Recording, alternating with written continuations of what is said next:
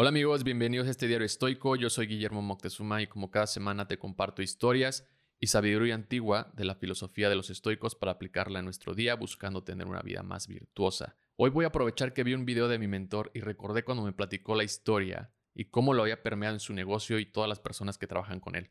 No sé si lo sigan haciendo, pero es un texto que te dan cuando entras a trabajar en los hoteles de Pueblo Bonito. El texto se llama El mensaje a García del escritor Elbert Hobart y te voy a compartir las conexiones o similitudes que podemos hacer con la filosofía del estoicismo.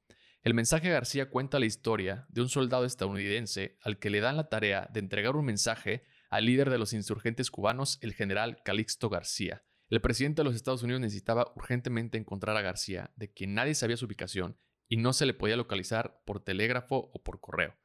Solo hay alguien que puede encontrarlo si es que se puede encontrar, le dijeron al presidente. El soldado Rowan metió la carta en una cartera de hule, se la amarró al pecho y sin preguntar dónde podía encontrar a García comenzó su tarea. Semanas después y muchas dificultades y adversidades, el soldado cumplió su tarea. El mensaje de García nos habla de la responsabilidad y la determinación para hacer una tarea o seguir una orden que está dentro de tu deber. El soldado Rowan hizo lo que un estoico haría, hacer lo que le corresponde.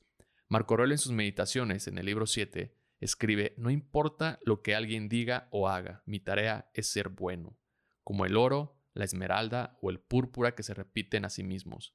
No importa lo que nadie diga o haga, mi tarea es ser esmeralda, mi color no disminuirá. Tu papá o tu mamá te piden hacer una tarea, lavar los platos, recoger tu cuarto, y en lugar de solo hacer la tarea, respondes ¿por qué yo? ¿Con qué los lavo? o demás preguntas o pretextos en este caso.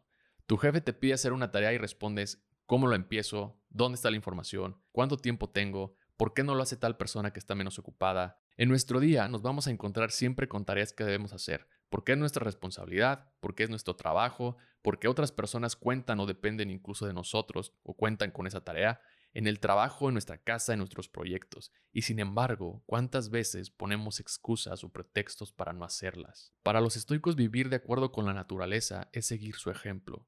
Mira las hormigas cómo cada una realiza su tarea, las abejas que van en busca de las mejores flores. ¿Qué te hace pensar a ti que no tienes un deber? se preguntaba Marco Aurelio. Haz tus tareas, haz tu deber sin pretextos o excusas. El deber es el deber y es algo que tenemos que hacer todos los días de la mejor manera. Entrega ese mensaje a García.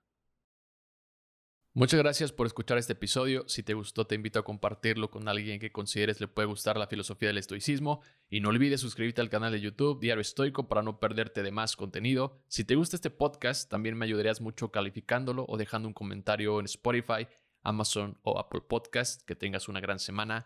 Bye.